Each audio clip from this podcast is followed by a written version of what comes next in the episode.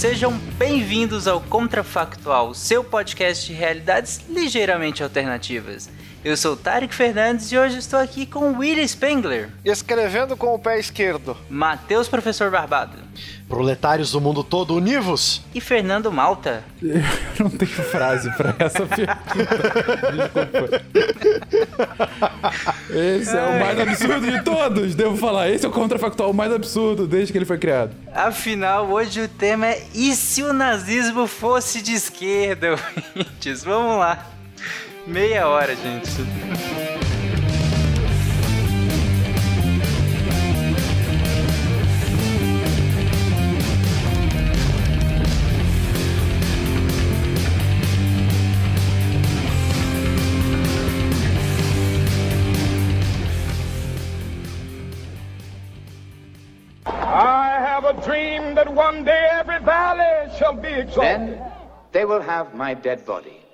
not my obedience. That's one small step for man, one giant leap for mankind. Okay, a problem. A nação quer mudar. A nação deve mudar. A nação vai mudar. A maior potência do planeta é alvejada pelo terror.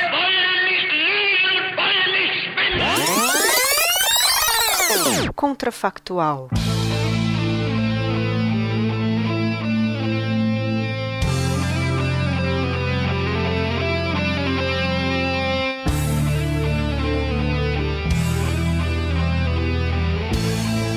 Não foi? boa, boa. Eu, para começar, eu queria jogar um- um- uma isca aqui. O nazismo existiu em Cuba, China, União Soviética. Onde mais mesmo? E quase no Brasil, não fosse. Ah, isso é, eu ia esquecendo. Anauê, meu irmão. exatamente. Anauê. Ó, eu vou jogar uma isca aqui e vou falar o seguinte. Eu acho que a Segunda Guerra Mundial ia ser mais cedo. Depois, depois eu, eu, eu, eu vou mais pra frente, mas eu vou jogar essa, vou jogar essa isca aqui pra vocês. Eu acho que a Segunda Guerra começaria mais cedo. O que, que vocês acham? Cara, não, antes da gente falar de consequência, a gente tem que ver como que isso é factualmente possível, né? Digo, nazismo de esquerda. Porque a gente comentou no cast lá de ismos, é, quando a gente foi falar justamente sobre o nazismo, do porquê da, da, da, da falta de nexo de colocar ele na esquerda, né? Ah, principalmente, eu acho que o, o argumento mais matador é porque esquerda e direita naquele momento eram muitíssimo definidos por conta da, da- de correntes mais nacionalistas ou mais internacionalistas, né? A gente tem que lembrar que era um momento em que a Revolução Russa tinha acabado de acontecer, era o primeiro país em que efetivamente havia se, ah, é, é, enfim, tendo tentado implantar um regime político, social, econômico mais próximo àquele de, de um marxismo, né? Tentando implementar uma revolução comunista a partir de uma ditadura proletariada, né? A partir do socialismo. Ah, e, que- e- e os movimentos de esquerda internacional naquele momento eram eminentemente internacionais, era uma aliança em prol da- do fim do Estado-nação, porque o Estado-nação é uma apropriação burguesa que apenas é, perpetua as diferenças sociais, é uma forma do burguês continuar explorando hierarquicamente o proletariado. Enfim, é só mais um dos, dos artifícios da superestrutura burguesa para manter a diferença entre as classes. Porque os movimentos de esquerda, principalmente no início do século XX, eles estão o tempo todo falando que mais importante que diferença de estados é a diferença de classes. Isso que é o foco principal. Ah, então, para que o nazismo fosse de esquerda, ele não pode ser nacionalista. Logo, o Stalin tá fora da jogada, então. Exato. Ele tem que fazer parte do clubinho do Trotsky. Trotsky, o, o, o mais internacionalista de todos dentro do Partido Socialista Russo, né? Então, o, o nacionalismo tem que estar fora e a, a, a internacionalização da revolução tem que ser um fato.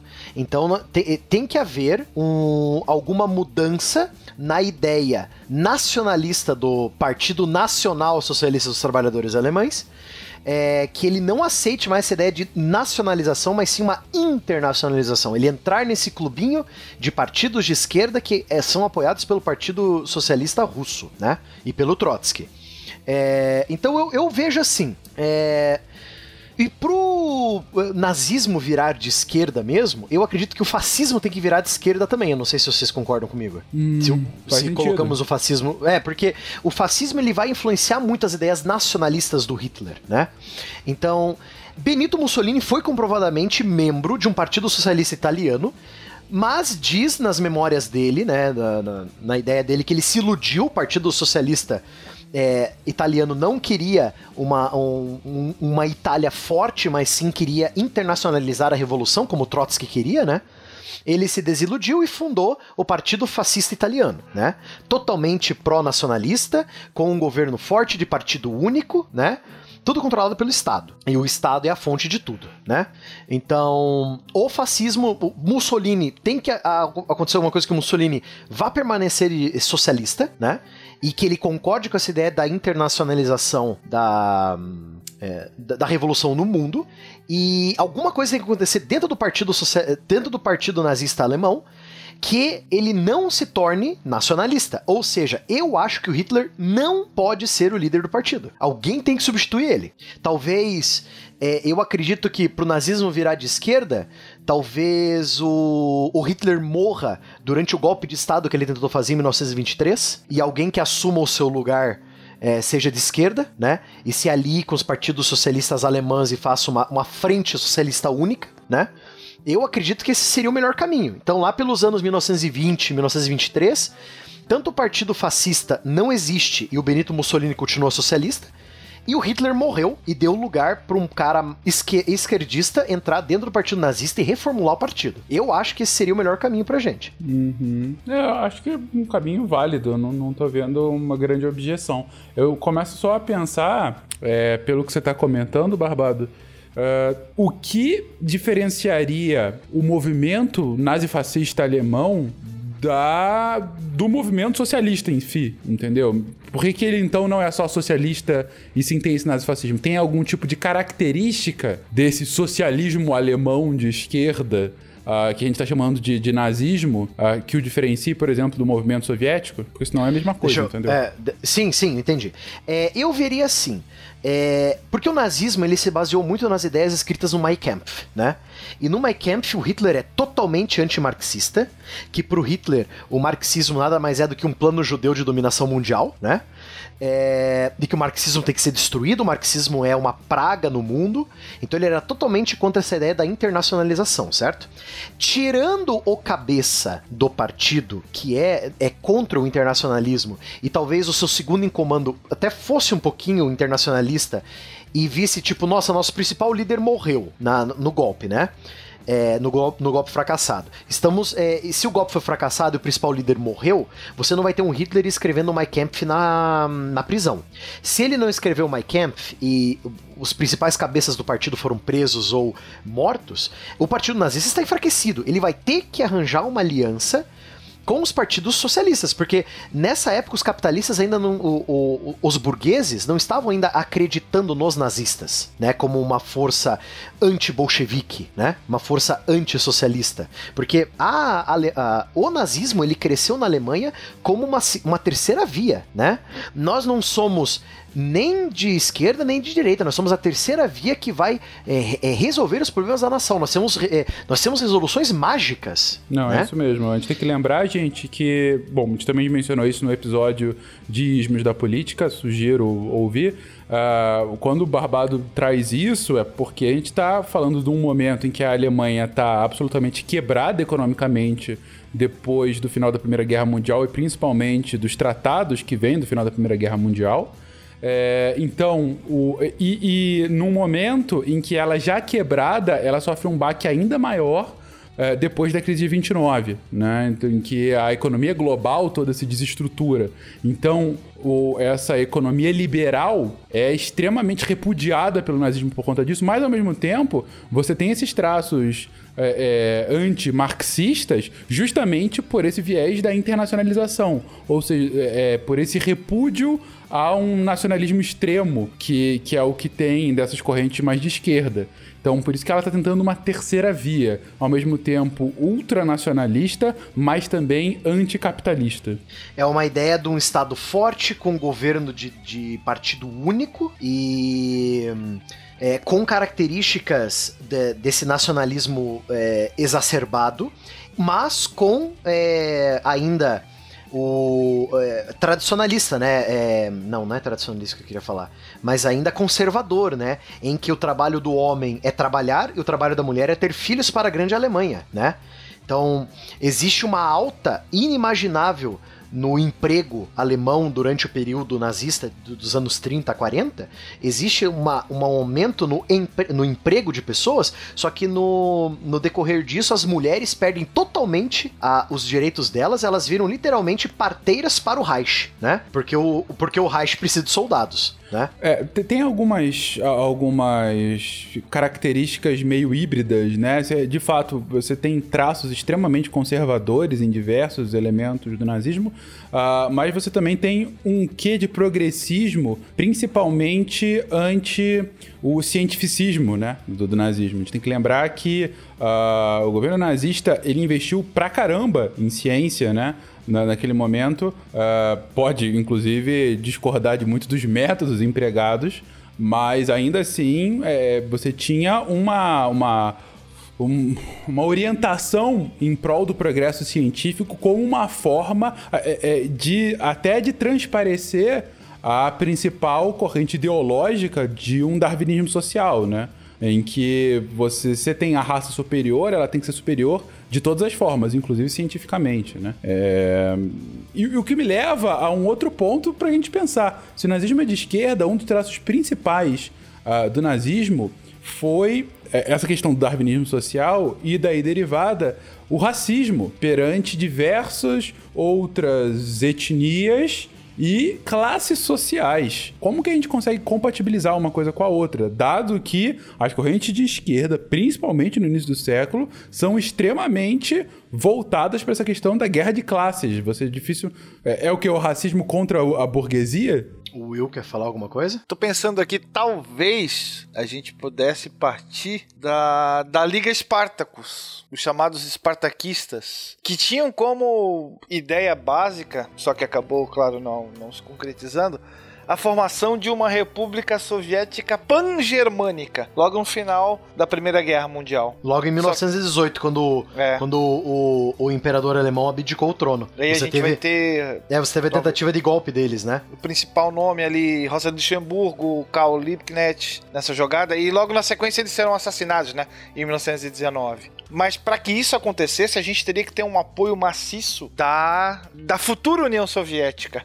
Que a época não teria capacidade para fazer isso, né? É, e ela só vai existir a partir de 21 também. É, é, Né? n- Nesse momento a gente tá com o caos, na verdade, na União Soviética, na Rússia barra União Soviética. É complicado naquele momento, mas é, talvez se eles não tivessem tentado o golpe imediatamente depois da Primeira Guerra, mas sim lá pro final dos anos 20, início dos anos 30, Eu acho que nós podemos usar a Primeira Guerra Mundial a nosso favor aqui nesse cenário. que medo, digamos que vamos lá. é, digamos que a Primeira Guerra Mundial durou dois, mais dois anos. Digamos que ela durou dois, mais dois anos, em que a, a burguesia é, capitalista industrial alemã e a ideia é, dos, dos nobres prussianos militaristas, né, de continuar a guerra até o fim, tenha levado a população alemã ao breaking point, né, o ponto de quebra, assim como a população russa foi levada, e aconteça uma revolução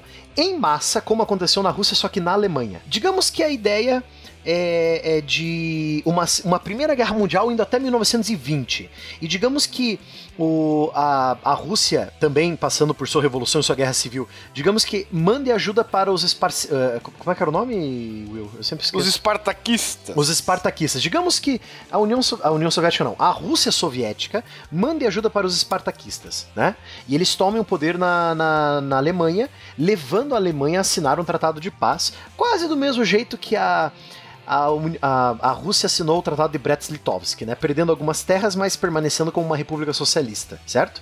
Talvez, só que aí a gente sai do da ideia do nazismo ser de esquerda, porque se isso acontecesse, o nazismo, o nazismo nunca teria existido. Você né? tem um golpe de Estado de esquerda, né? Sim, exatamente. Como foi o golpe bolchevique Isso. na Rússia. Só que dos, dos espartaquistas na Alemanha.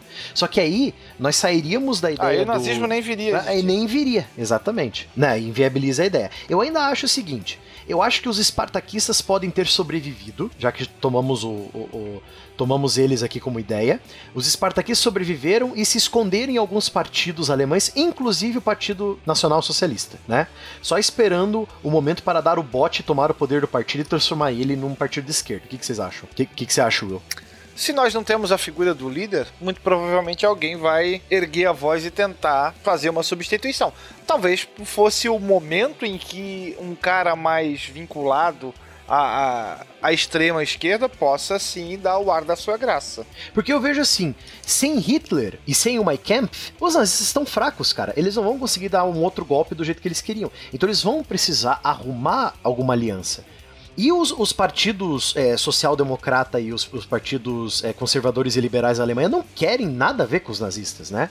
E sem o Hitler, talvez algum, algum socialista de extrema esquerda possa ter tomado o poder do partido nazista e ter levado o nazismo totalmente para um, uma outra direção, né? Então, o seu ponto, voltei aqui, gente. Seu ponto, então, Barbado, é que você tivesse que ah, a emergência desses, dos partidos que viriam a implementar o nazismo na Alemanha, ela só teria se dado a partir do apoio dos movimentos eh, de esquerda que não teriam é, concretizado o, golpe, né, do, do pós-Primeira Guerra, mas dariam um apoio necessário para que assegurasse-se é, a emergência então desse novo poder, um híbrido entre o que foi o nazismo e o que poderia ser esse socialismo pan-germânico. Sim. Sim, porque é o único jeito do nazismo ter o poder que ele necessita. É o único jeito. Porque é, com ele fraco, sem Hitler e sem liderança, talvez algum uh, espartaquista possa ter tomado o poder do partido nazista e levado ele para esse caminho.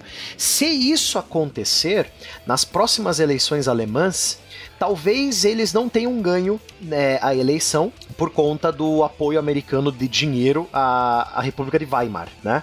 Então a República de Weimar ela vai continuar até 1929, quando tem a massiva crise econômica é, mundial, né, do crash da bolsa de Nova York. Aí os partidos de esquerda, liderados por um nazismo espartaquista, formam uma frente única para tentar ganhar a, o poder na Alemanha por meio do voto. E nesse período, nós já temos uma União Soviética, que, para isso funcionar, não pode ter sido o Stalin que substituiu o, o Lenin, mas sim o Trotsky, né, para internacionalizar ainda mais a situação. E aí o Trotsky vê na Alemanha um potencial para fazer com que a revolução alcance o coração da Europa. Com certeza. E uma aliança. E aí você chega na, na sua provocação inicial. E aí a gente teria uma Segunda Guerra bastante diferente, né? Uma, uma Segunda Guerra uh, de uma aliança natural entre essa Alemanha. Bom, a gente teria a Segunda Guerra, né? A gente É, tem que pensar, isso é que eu ia perguntar, porque o Barbado falou que ela seria antes, mas aí vocês estão É. falando em internacionalização cada vez mais pungente. Como, como que se daria essa Segunda Guerra ainda antes, Barbado? Por que, que a Seria- Alemanha anexaria a Polônia? É, seria a- essa a ideia, Tarik. É, não a Alemanha anexaria a Polônia, mas a Rússia anexaria a Polônia. Eu já vou explicar a minha ideia. É a seguinte. Trotsky nunca escondeu o fato que ele queria internacionalizar o, o, o socialismo. Nunca. Ele sempre foi um internacionalista. Tanto que foi ele que teimou com o Lenin para continuar contra a guerra contra os poloneses, para que a Polônia se mantivesse parte da União da, da, da União Soviética Russa, né? Tanto que perderam na Batalha de Varsóvia, em 1921, e a Polônia se tornou independente, né? E os sonhos internacionalistas do Trotsky acabaram. Só que digamos que o Trotsky continuou como líder e conseguiu desbancar o Stalin e se tornar o líder do Partido Comunista Russo. É, agora, 1928, 1929, na beira do, do, do, crash financeiro, ele vê na Alemanha e na Itália dois potenciais aliados para a internacionalização do socialismo. Então nós teríamos uma aliança socialista Rússia, Itália e Alemanha numa, numa guerra que começaria, eu acredito que essa guerra começaria logo na crise financeira, logo em 1930, 31, 32 no máximo, em que Trotsky quer espalhar o socialismo pelo mundo e voltar às terras originais da União Soviética, da, as terras ori originais do Império Russo, que são a Ucrânia, a Polônia e os, países do leste europeu, né? Nessa coisa de revanche também, pode vir o, a Alemanha querer as terras de volta, porque o revanchismo fazia. Não, nós vamos, vamos fazer a revanche contra as potências capitalistas que causaram isso no nosso país, entendeu? Vamos voltar às nossas fronteiras naturais e expandir o, o, socialismo pelo mundo. Depois que o mundo se tornasse socialista, os países iriam sumir, porque todo mundo é socialista não precisa mais de país, entendeu? Então a ideia do internacionalismo é fazer uma guerra de cunho de conseguir território nacional, para depois acabar com a ideia de, de, de, do nacional, entendeu? Então o que você está propondo é que o início dessa que viria a ser a Segunda Guerra Mundial acabaria sendo uma guerra entre as potências liberais europeias e potencialmente depois os próprios Estados Unidos contra a emergência. Bom, o que poderia ter sido a Terceira Guerra Mundial se ela tivesse acontecido na nossa timeline, né? Com é, certeza. Contra uh, um movimento internacional uh, socialista em prol de um futuro comunismo. Nós poderíamos até ver é, um apoio massivo dos Estados Unidos com o Império do Japão, como o Japão sendo um dos principais países de cunho tradicionalista e anti-socialista é, na, na, na Ásia, Excelente. logo no, no, calcanhar da Rússia. Uhum. Então você tem que imaginar uma aliança japonesa-americana contra os soviéticos no Extremo Oriente, Muito né? bom. Um, um cenário dessa guerra poderia ser a China. Os soviéticos poderiam invadir território chinês para ajudar os comunistas chineses na luta deles na China. Mas peraí, né? Barbado, aí eu venho ah. um ponto. Se eu concordo com você que o Japão, nesse cenário, um Japão imperial, não se alinharia é, à União Soviética, mas hum. ao mesmo tempo não teria por que atacar Pearl Harbor. Então, por que, que os Estados Unidos entrariam nessa guerra? Não, calma lá. É, é, eu não disse que os Estados Unidos entraria na guerra. Eu disse que ele e o Japão se tornariam aliados em uma futura guerra uhum. contra esse internacionalista, contra esse internacionalismo comunista, entendeu? Ah, então, okay. é, você não teria Estados Unidos contra Japão, você teria Japão e Estados Unidos contra uma, um, uma potencial intervenção militarista na China contra os soviéticos, entendeu? Então a China, a China meio que seria uma guerra proxy, entendeu? Você Entendi. faria um, um, proxy ali, tropas americanas e japonesas ajudando os nacionalistas chineses contra o, os russos soviéticos. Isso aconteceu. Essa intervenção é, essa guerra de proxy, essa guerra de você intervir em um país para que um terceiro país não ganhe com a guerra que está acontecendo ali, isso já aconteceu. Os, as próprias potências aliadas da Primeira Guerra Mundial invadiram a Rússia para ajudar as tropas dos russos brancos, né, durante a Guerra Civil Russa. É, então, o, meu, meu problema com, com essa lógica só é porque os Estados Unidos, até a Segunda Guerra Mundial, era uma nação extremamente protecionista e voltada para o seu próprio umbigo. Isolacionista. Né? A América para os americanos, extreme. E a Segunda Guerra que muda um pouco esse conceito, né? Nem na Primeira Guerra eles mudaram isso. O que veio de diferente mesmo foi a Segunda Guerra, em que eles viram que, ó, se a gente não começar a agir pelo mundo, pode ser que haja emergência de outros impérios malignos tal qual o nazista do Hitler, ou os, os japoneses vêm atacar Pearl Harbor de novo, e aí eles começam a ter essa ação mais proativa ao redor do mundo. É, não havendo um estopim, eu não consigo ver nem por que eles teriam uma aliança com o Japão. É, é, digo, os Estados Unidos pré-segunda guerra, é meio que dane-se China. Digo, ok, é, isso é um problema dos japoneses, isso é um problema do, sei lá, é, do quando muito dos e, europeus. E se a revolução atingisse o México? Aí a coisa seria e diferente. O, e se o México do nosso querido amigo Zapata e do nosso querido amigo Pancho Villa se unisse com essa ideia internacionalista e o México se tornasse um país socialista bem no sul dos Estados Unidos? E aí? É, aí realmente você teria um grande problema, porque aí você tem Ah, bom, primeiro você está ferindo a, a América para os americanos, né? Porque é uma, uma doutrina eminentemente europeia, no, literalmente nos calcanhares dos Estados Unidos. E, e segundo, que você tem aí realmente um, um perigo dessa internacionalização uh, contra um país em que o nacionalismo já era algo bastante forte, né? Você tem o sentimento, essa criação do sentimento nacional norte-americano, ele começa a se estabelecer a partir da Guerra de Secessão. Então, metade do século XX você já tem o nacionalismo norte-americano. Então, qualquer movimento contrário a isso e, e, de, sei lá, de alguma forma fazer com que os americanos entrassem no, no, no terrível socialismo globalizante, é, de fato, aí você teria um potencial estopim. É por isso que eu acho que a, guerra, a Segunda Guerra Mundial aconteceria talvez cinco ou seis anos antes, por conta desse internacionalismo dos espartaquistas na Alemanha, que liderariam o partido nazista, e do Trotsky na União Soviética. Então você teria esse eixo, esse eixo socialista, é, Itália socialista Alemanha socialista e União Soviética socialista, fazendo guerras proxy por todo lado e arranjando aliados pelo mundo todo, inclusive no México, que vai atiçar problemas com os Estados Unidos, entendeu? Mas aí a Europa já caiu então, né?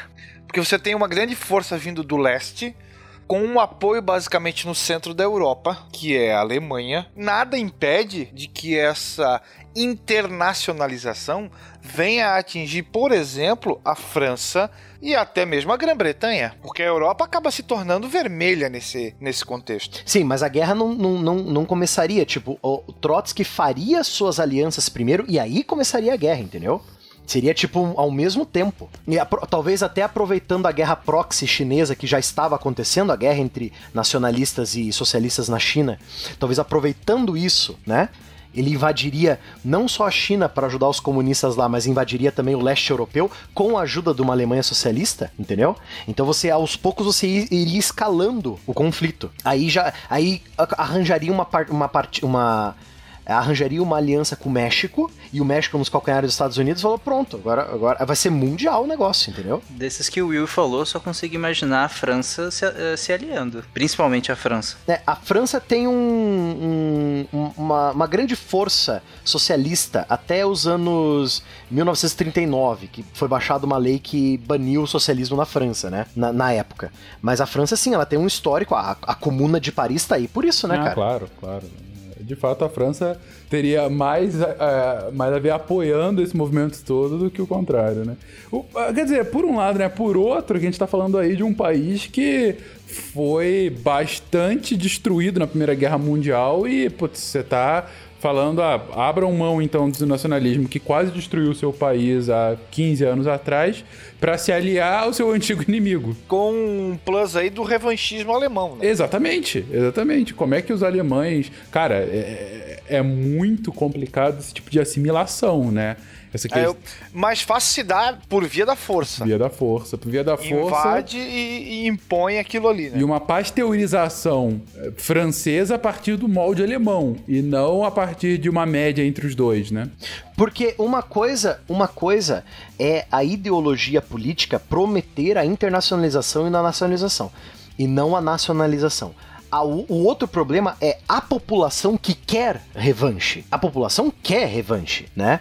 Então, é, mesmo a política sendo internacional, a ideia nacional vem primeiro, depois a internacionalização. Então você vai ter um, você vai ter um, um empurrão nas duas. Né? Você vai ter o apoio à guerra, tanto para internacionalizar a revolução quanto para recuperar as coisas perdidas na Primeira Guerra. Entendi seu ponto, entendi. É a uma invasão alemã à França, ela teria respaldo popular não só pela, pela difusão da ideologia, mas também porque a população apoia uma invasão à França, aqueles malditos que nos fizeram pagar tributos gigantescos. Faz sentido. É... E se você olhar para o outro lado da, do território alemão, a ideia era uma União Soviética Pan-Germânica. Então você já promove aquelas anexações que, entre aspas, são de direito também. É a anexação da Áustria, dos Sudetos, da Tchecoslováquia, né? E a final da Polônia, porque a Polônia é de todo mundo. É, por que não, né?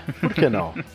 A Polônia, não, a Polônia não pode ir para o espaço porque a Polônia é de todo mundo. Exatamente. Nesse ponto, é, o que o Will comentou agora há pouco, ah, e aí a, a Europa toda estaria vermelha, talvez o bastião liberal daí fosse justamente a Inglaterra, né? E o Canal da Mancha, mais uma vez, servindo como um buffer, uh, uma, um colchão uh, entre ela e esse movimento internacionalista, uh, e sei lá, e aí talvez realmente aquela aliança estratégica é, Estados Unidos e Inglaterra como o outro lado da guerra, né? Mas dessa vez como o lado em desvantagem, né? E realmente em desvantagem. O, aí você poderia até ocorrer uma guerra civil espanhola. Só que os socialistas ganhariam, né? Porque teriam apoio massivo da União Soviética, da Alemanha e da Itália ao mesmo tempo, né? Então o lado nacionalista do Francisco Franco não teria nenhuma chance de ganhar. É, então você teria mais um país socialista na Europa. Talvez você teria uma aliança entre Estados Unidos, Inglaterra e Portugal, do Antônio de Oliveira Salazar, que era totalmente contra o socialismo, né? Seria aí os dois bastiões é, é, os dois bastiões capitalistas da Europa, Portugal e Inglaterra. Que duraria durante um mês e meio até a anexação de Portugal. O, talvez o Churchill ganhasse seu, seu mandato como primeiro-ministro muito antes do que 1940, né? Porque Churchill sempre foi um ávido é antissocialista. É verdade. Né? E você não tem o Chamberlain tentando fazer a política com o Hitler, né? A política do guarda-chuva. Do guarda-chuva. É, a política do guarda-chuva. Aí, nesse caso, a gente tem, aí sim, uma aliança com o Japão. Você junta Estados Unidos, Grã-Bretanha e Japão, o Japão estando lá nos fundilhos da, da Rússia da, ou da União Soviética para tentar, né, promover um banzé naquele outro lado e, e, deixar um pouquinho a Europa sem tanta atenção assim. Abrir uma segunda frente, né? Isso, exatamente. Ah, eu garanto para vocês que a China viraria palco de guerra também, por conta dos interesses nacionalistas e socialistas ali. Will, você tá tentando falar então que Pearl Harbor seria em Vladivostok. Aham. Mais ou menos isso. Eu posso que o filme não seria tão bom. o filme é ruim, cara. É horrível. Sim. seria ruim e gelado agora. É. nós temos o inverno, né? Mas já que nós estamos caminhando para o fim, eu, eu queria que vocês finalizassem essa guerra bem rápido. Eu quero saber como que termina essa guerra e, sobretudo, qual é o impacto na política atual, principalmente no Brasil, nosso querido país. Qual, qual seria o impacto disso nas ideologias de hoje? Para mim, o, o, Brasil já seria socialista, seria tipo Getúlio Vargas. Luiz, Luiz Carlos Prestes. Não, camarada Getúlio Vargas. Não, cara, Luiz Carlos Prestes, cara. o Partido Comunista do Brasil era apoiado pela, pelo dinheiro do Partido Socialista Russo, cara. Luiz Carlos Prestes, é só ver a história da Olga Benário, cara. A Olga Benário era uma espiã soviética que foi mandada aqui para ajudar o Prestes na luta socialista, cara. Mas ela jamais seria deportada porque, porque Vargas. Cara, Vargas talvez tenha sido o brasileiro mais esperto de todos os tempos. Um verdadeiro camaleão político. E ele se aliaria facilmente e dobraria o, o velho, o Luiz, o Luiz Carlos Prestes, para que ele não eclipsasse a sua presença. E ele se torna socialista, assim. É, se torna socialista, o, o Prestes provavelmente teria um alto posto no, no único partido aqui, né? É, e, mas Vargas seria nosso Trotsky da época, né? É, comandando o avanço do progresso dos nossos irmãos é, em prol de um governo comunista global. É, e acho que com o Brasil, naquele momento, até sei lá, com alguma facilidade, né? Talvez você tivesse, sim, a, teria um flanco dessa guerra, a guerra seria ainda mais global, na verdade. Muito provavelmente a Argentina não iria para esse lado. A Argentina ainda tinha um, um, um certo status no início do século XX. Uh, era uma economia mais pujante do que a brasileira, na verdade, na época, né? ainda que com uma, um exército muito menor já na época, mas acho difícil que ele se aliasse é, tão imediatamente é, é, a essa corrente comunista.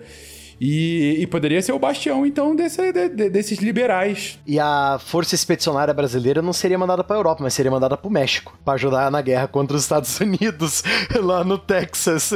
olha, olha o que poderia acontecer. A gente iria realmente para ajudar para a invasão do Texas e só que no meio do caminho, muito espertamente, os Estados Unidos e a Inglaterra fazem uma aliança com a Argentina e a gente tem que abrir um flanco aqui na Bacia do Prata. Aqui, exatamente. E aí, aí a gente tem um problema com o Uruguai no meio.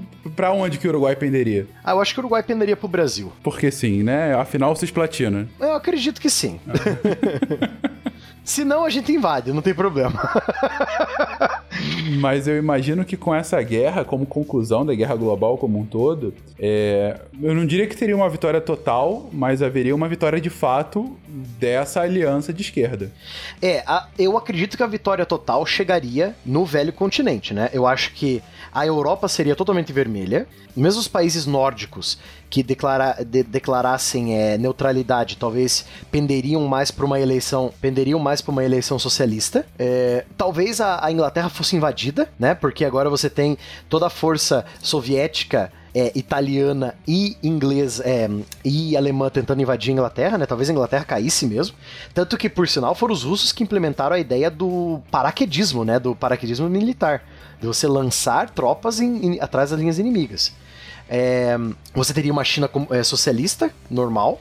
Talvez até um, um preparo para uma invasão japonesa pela Coreia, né? Ahn, a, a África seria uma bagunça de guerras pela independência, né? Para acabar com os domínios é, coloniais locais.